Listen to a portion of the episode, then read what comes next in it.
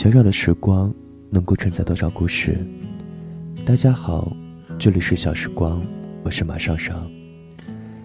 今天要跟大家分享的故事来自于青桥的成都。坐在酿造忧愁的酒馆里，谁闭着眼？成都时间下午三点，叶苏欣是成都一所知名私立高中的学生，高二。今天他做了一个重要的决定，将准备多时的检举书发布到网上。检举内容如下：我今天要举报我的学校，举报教育厅，举报市政府。堂堂一所高校，竟然公然接受学生家长行贿受贿，还有某些老师非但不阻止和拒绝这种情况的发生，反倒纵容其恶习成风。作为一个从小就训练网球的学生。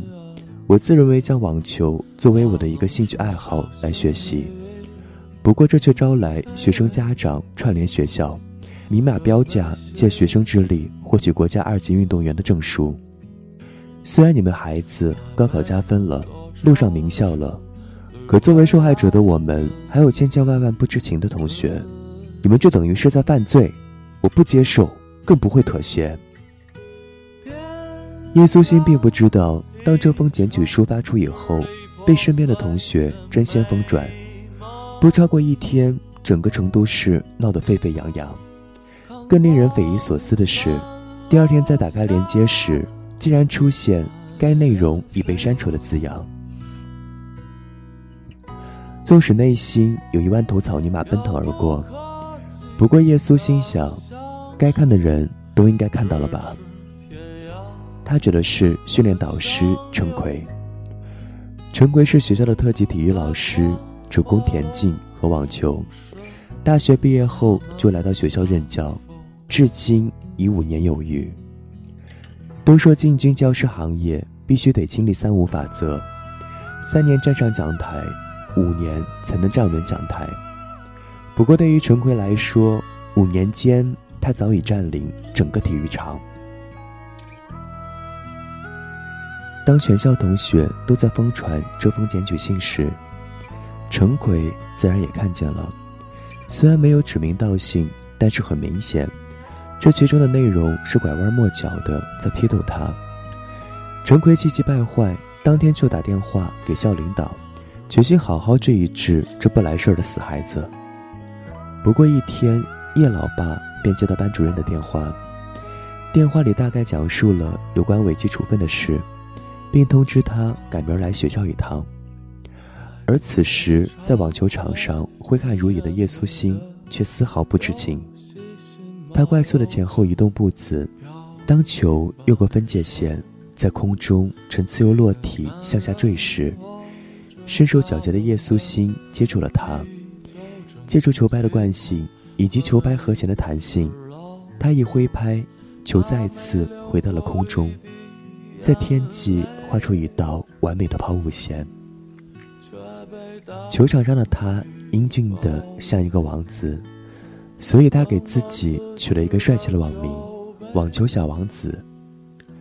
教学区方向跑来一个人，边跑边喊：“小王子，小王子，出事儿了！”走近一看，是叶苏欣的室友兼班长。别打了，你爸来学校了。现在正去教务处的路上，老师让我叫你快过去。他一边收拾球拍，一边若有所思地问：“说了什么事儿吗？”“好像，好像是看见你写的检举书了，正在讨论如何处理的问题。”女孩支吾半天，把叶苏欣拉到人少的一旁，极其小声地说：“今早我去办公室，打听到是陈奎搞的鬼。”听老师们说，学校很重视这次事件，你可别再说错话了。叶苏欣一听见是陈奎，就气不打一处来。他还有脸了，敢做不敢当，看老子不去撕破这伪君子的脸！他一把抓起球拍，背在背上，衣服也没换，就往教务处走。政治课间。教务处门口被一堆看热闹的人堵得水泄不通。叶苏欣宛如一个归国战士，带着所有人注视的目光，昂首挺胸地踏上阶梯。门是半掩着的，外面哄闹声很大，几乎听不见里面的谈话内容。他走进房间，只听见“砰”的一声，反手就把门给关上了。一进门便看见副校长、教导主任，以及陈奎和叶老爹。他们四人围坐一团，像是正在召开圆桌会议。当叶苏欣走进来后，他们便停止了正在进行的谈话。坐这边，叶老爹紧皱眉头，示意他坐旁边。叶苏欣老实的坐了过去。他环顾一周，不知道谁会率先发问。叶同学，说说你做这件事的想法吧。教导主任说话了，叶苏欣一愣，略微有些紧张。他在脑子里飞速回想当时这样做的最大原因。我不服，就这样破口而出了。对，我不服。他再一次斩钉截铁地说：“那天我看见陈老师和学生家长在谈考试，还问我愿意去代考不？那学生家长满眼希望地望着我，我明明就是给你开玩笑。”你还当真了？这可就是你的不对了，小王子。陈奎结住话，一脸皮笑肉不笑的看着叶苏心。我乱讲，还有人听见你们谈价格了。叶苏心不肯罢休，直到气氛开始变得有些尴尬。好了，不管经过怎样，现在事情发生了，你的检举书给学校造成极大的负面影响，你们说说这事儿怎么办吧。副校长生来一副老气横秋的模样，两片厚嘴唇子来回翻动几下，光是看到他那平底盖似的眼镜片，就知道这人不简单。根据学校规定，你应该是要被勒令退学的。不过看在你在为学校网球训练上做出了贡献，我们会择优推荐你去其他学校念书。这话从教导主任嘴里说出来，一点也不奇怪。毕竟，在他手里被开除的人一年比一年多。陈贵在一旁搭腔：“小王子，换学校可别再整天混球场了，没事多待在教室里看书，将来考个好大学，状元酒也好请我去啊。”他边讲边打抿笑，好像刚看完一出极大的闹剧。高中以来。叶苏欣就一直不怎么用功读书，每天做的事无非是吃饭、打球、睡觉、打球。陈奎是体育组组长，自打他瞧见叶苏欣打过一次球后，就隔三差五找他出来训练，偶尔还让他带高年级的学生一起练。可以借打球之由不上课，叶苏欣自然乐意效劳。原本陈奎还打算期末把他收入体训生的队列。可这一闹，摆明没戏唱了。网球是叶妈选的，她说这是一种高雅的运动项目，女孩容易上手，塑身形很不错。从五岁开始，叶苏欣便被送去了少年宫，后来越打越专业，跟着市队、接着省队出去打了很多场比赛。她老早就拿到二级运动员的证书。取过好成绩，当然也有失败的时候。当陈奎找他帮应届生代考时，他整张脸都绿了。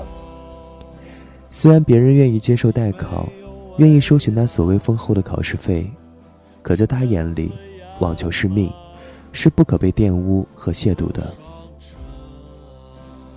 实际上，叶苏欣并不知道这封检举书在网上足以被定义为谣言。而他打死也没有想到，发布后的结果会酿成今天的局面。他开始隐约意识到事情的严重性，呆坐在沙发上，一言不发。叶老爸忽然厉声站起，在办公桌上拿过一个木质烟缸，他从裤兜里摸出一包香烟，熟练地抽出三根，递向对面：“来，先抽根烟。”随着打火机呲呲几声，烟被点燃了。房间没开窗，很闭气，不一会儿就整个烟雾缭绕，熏得人眼睛疼。星妹，你先回去上课，学习别耽误，我和你们学校领导单独谈谈。虽然叶苏欣肚子里憋着千言万语，没来得及讲，可他知道这个场合已经容不了他辩解了。他背着球拍走出教务处，眼看着两边空荡荡的走廊，好像刚才的热闹景象根本没有出现过一样。叶苏欣背离学校区，径直走向操场。他开始厌恶学校，厌恶高考，厌恶一切体制化背后的阴谋。但叶苏欣丝毫不后悔将那封不成文的检举书发布到网上。他走到操场的尽头，那是有一大片健身设施的区域，选了一根离公路边最近的双杠，整个人便倒挂在上面。叶苏欣看着天空来回飘动的云，竟想起了《廊桥遗梦》那句：“那一瞬间，我不知道身在何处。”最终，眼泪还是不争气的流了出来，流过太阳穴，渗过发丝，再慢慢钻进皮层。毛孔细微的收张被放大到数倍，那感觉有点冰冰凉。外加一点小紧张。当风吹过，遗留在脸上的，只是一道看不见的痕。叶苏欣的老爸是市里某银行的一把手，这样的身份和职务是很多人羡慕不来的。所以在他的再三调解下，此事总算打上一道结。叶苏欣讨厌资本家那副丑陋的面孔。像他爸这样的，他更是极为反感。第二天接到叶老爸的电话，叫他什么也不用担心，继续留在学校里好好念书，直到毕业。叶苏欣昨晚思前想后整宿，原以为自己应该离开这所学校，找个没人认识的地方重新生活。但对于这样的结果，他说不出是高兴还是难过。继续留下来，的确是没有在他的预想范围内。叶苏欣一直是生活在象牙塔顶端的小公主，天真的以为世界是圆的。他的父母是全世界最相亲相爱的。可当某天提前放学回家，推开老爸卧室的房门时，他才恍然大悟，原来一切都是他假想出来的。房屋窗帘被拉得严严实实，屋子里密不见光。耶稣心隐约在黑暗中看见有一团东西在棉絮被里翻动。他打开灯，大喊一声：“爸，我回来了！”一个陌生女人最先从铺盖里伸出脑袋，抬头望见呆站在门口的叶苏欣。她头发凌乱，中长黑直。挡住了大半边脸。不知道是看见叶苏欣的尴尬导致，还是被被褥里的密闭而弄得喘不过气，他满脸涨得通红，红到了脖子以下。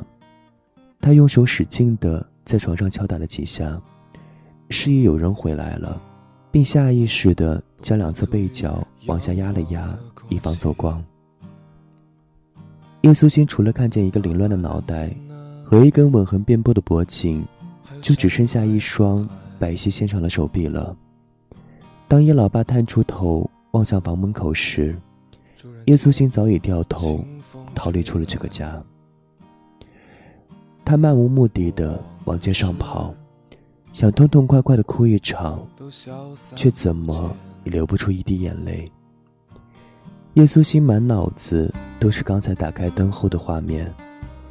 他忽然想到了妈妈，这件事他应该得知情。作为家庭主妇的叶太，每天除了变着花样给叶苏欣做营养餐外，最大的爱好就是打麻将。叶苏欣几个月大时就被叶太抱上了麻将桌，他一手摸牌，一手揽人。孩子哭就喂奶，孩子睡就换手给茶老板带。奶孩子这件事实际上是可以交付给他人办的，像叶苏欣从小就被麻将馆的叔叔阿姨们奶大，他能走路了，就每间房轮着玩。这个叔叔腿上坐会儿，那个阿姨怀里躺会儿。叶苏欣从不认人，所以麻将馆的人都能把他带得住。他能说话了，让叫谁姐姐，绝不会叫阿姨；让背唐诗，绝不会耍赖皮。叶苏欣机灵，所以大家都爱陪他玩。有了目的地，他急匆匆跑进那家来了千百回的麻将馆，还没上楼，就能听见二楼窗口传来机器活麻将的声音。这声音并不陌生，就像长城被推倒后发出来的一阵噼里啪啦。他推门而入，朝叶太太喊：“妈，我们屋里躺了一个女人。”他几乎是咬牙切齿的说完。只见叶太放下手中的麻将，抽出嘴边叼上的烟，还来不及掐灭，就慌忙扔向墙角。他抽烟这事儿，叶苏心。一直蒙在鼓里，每回都是等着他上学后，叶太才敢拿出藏在麻将馆里的香烟。抽烟和打麻将一样，是很难被戒掉的。相较于刚才说完的话，叶苏欣现在更关心自己的妈妈什么时候开始学会了抽烟。一天之内两次推门，全都如晴天霹雳一般打在头顶。这世界真奇怪。叶老爸能和除叶太以外的女人做活塞运动，而叶太居然会那么熟练的吞云吐雾。至少在当时，这是两件叶苏欣怎么也想不明白且完全不能接受的事。他再一次冲出房门，而此刻，叶苏欣感觉被全世界抛弃了。没人能理解他现在的心情，更没人知道。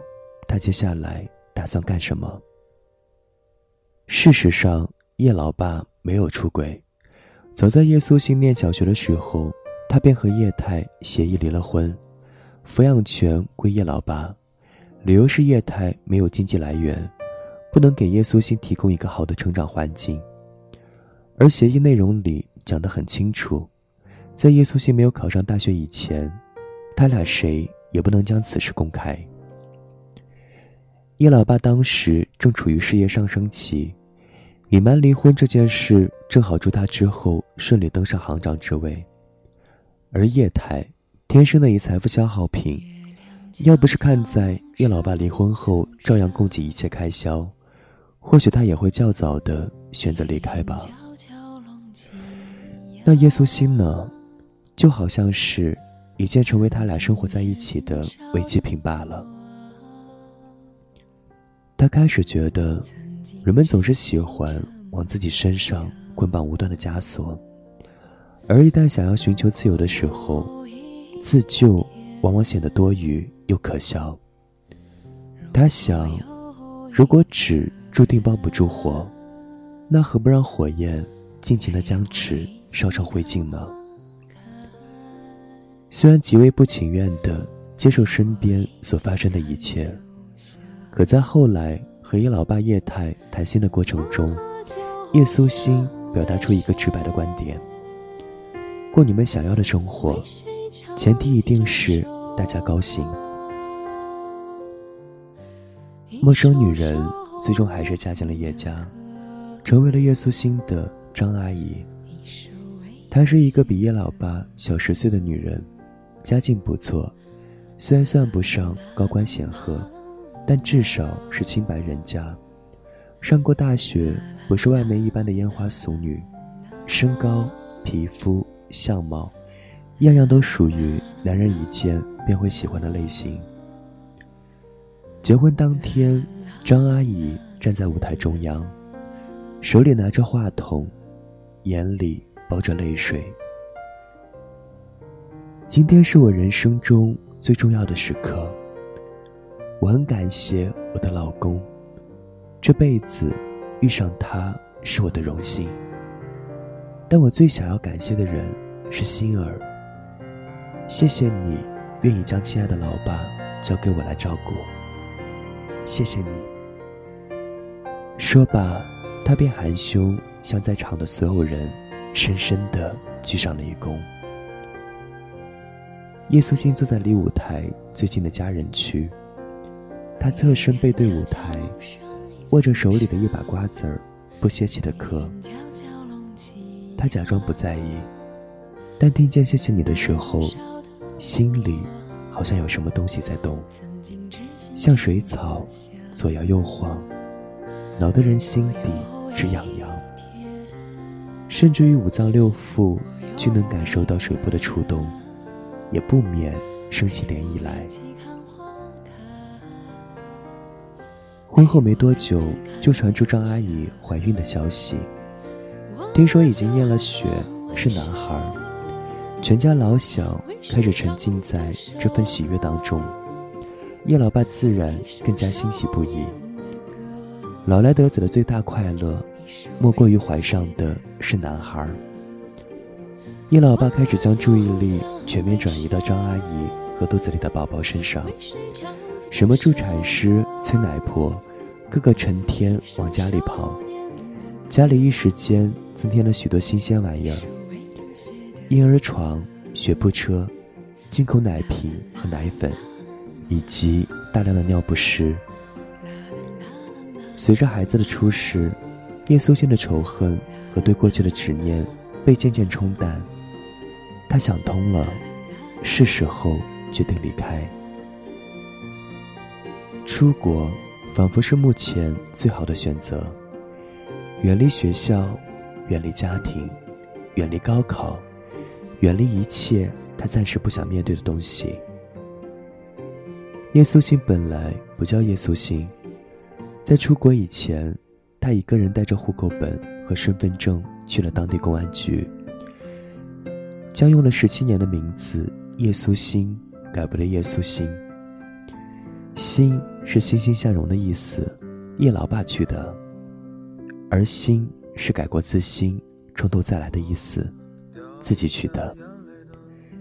他相信一切都会好起来，过去的就随他去吧。收听更多语音，微信订阅号搜索 xsgyydt，欢迎关注小时光微信公众平台。这里是小时光，我是马上上。感谢收听，再见。